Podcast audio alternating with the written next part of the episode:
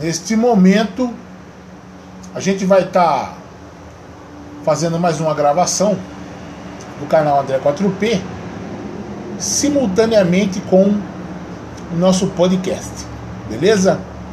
Então a gente vai estar tá fazendo uma gravação para o YouTube em simultâneo com o nosso podcast. O pessoal que queira é, ouvir as nossas. não quer ver, mas quer ouvir, pode ir também lá pelo Spotify, que eu tenho lá também um canal, eu tenho lá o, o assinatura no Spotify e vocês podem estar lá, quem tiver assinatura no Spotify pode estar indo lá e ouvir as gravações. E eu também disponibilizo essas a gravação do podcast é, na plataforma do Facebook, beleza? Então, é, vamos lá. Para encerrar esse assunto, eu vejo que é importante eu abordar ele novamente. Ele já saiu fora da, do, do contexto político do país, mas é importante a gente colocar. Com relação ao ex-ministro é, Carlos Decotelli, é importante a gente frisar o seguinte, né? Nós não estamos aqui para dizer que o Decotelli agiu corretamente, até porque não agiu, né?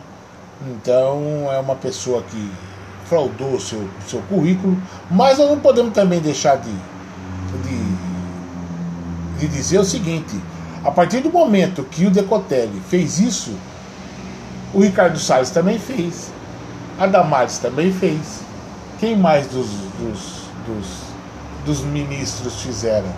Tem mais dois que eu não me lembro, né? Mas o pessoal fez. Ah, o, o Vélez Rodrigues também fez. O Entraub também fez. Então todos eles fizeram. Todos eles. Até porque quem vem para esse desgoverno, infelizmente, chega numa situação né, que vai mentir. Isso é fato. São pessoas que chegam lá para mentir mesmo. Até porque nós não podemos deixar de, de, de lembrá-los o seguinte: quando o, o atual presidente foi eleito, qual foi a primeira fala dele nos Estados Unidos? Eu vou desconstruir aquilo que estava construído. Essa foi a fala dele. Queria desconstruir tudo. Ia destruir tudo. Então, ele só vai querer pessoas que cheguem no governo com essa missão de destruir, desconstruir tudo aquilo que foi feito de maneira muito trabalhosa, de maneira muito é, social. Então, saibam, que qualquer um que vá hoje para a pasta, né? Até porque eu disse na, na, agora de pouco na gravação passada, o, o rapaz que foi convidado lá para ser o novo o novo ministro do MEC, ele pulou fora. Por quê? Porque sabe, outra, o cara é extremamente um, um, um empresário da área educacional, né? Até porque o cara queria destruir tudo. Ele queria privatizar. Então essa gente, eles têm essa, eles têm essa missão da privatização. Então não, não dá pra gente achar que vai ser diferente, que não vai ser. Semana passada houve uh, no dia primeiro a, a greve dos entregadores. Foi um tremendo sucesso, né? muito importante a, a greve dos entregadores. Alguns, a maioria parou, pode-se dizer que 95% da categoria parou, em todo o país. Então foi uma, uma, uma greve grandiosa. E eu vejo da seguinte forma, né? As pessoas têm que entender que esses entregadores estão aí, estão passando por dificuldades tremendas. Né? E eu espero que isso é, possa haver, de fato, é, colher frutos. E eu vou estar depois é, vendo como é que foi, como é que está sendo a negociação, o que é que eles conseguiram de fato, né? Porque dependendo da situação, às vezes a gente perde um pouco a notícia, né? Mas é importante que a gente veja quais foram os ganhos né, que tiveram dessa greve e, e, e dessas reivindicações que foram feitas, se de fato aconteceu, né?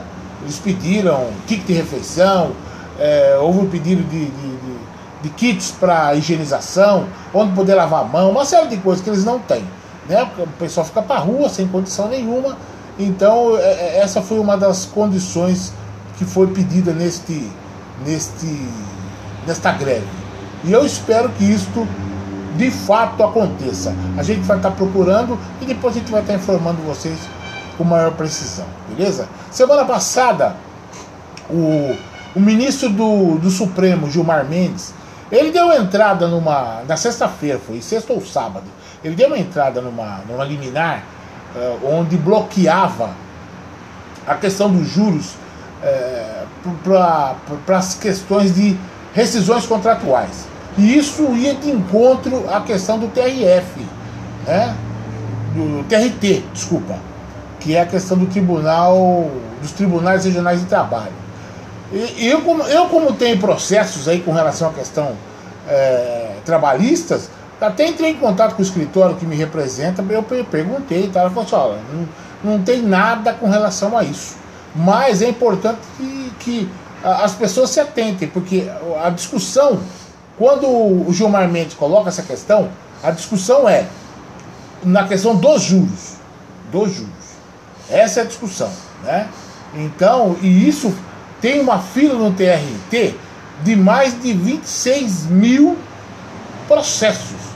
Então, o que está em jogo agora é a questão dos juros da, da, da, dos processos. Então, as pessoas é importante que as pessoas entrem em contato com seus advogados, saibam o que está acontecendo, para que tenham melhores informações e, acima de tudo, vocês possam estar mais tranquilos dentro dos seus processos. Beleza? Valeu, pessoal. Daqui a pouco a gente volta. Canal André 4P informando agora também com podcast. Um grande abraço. Até mais.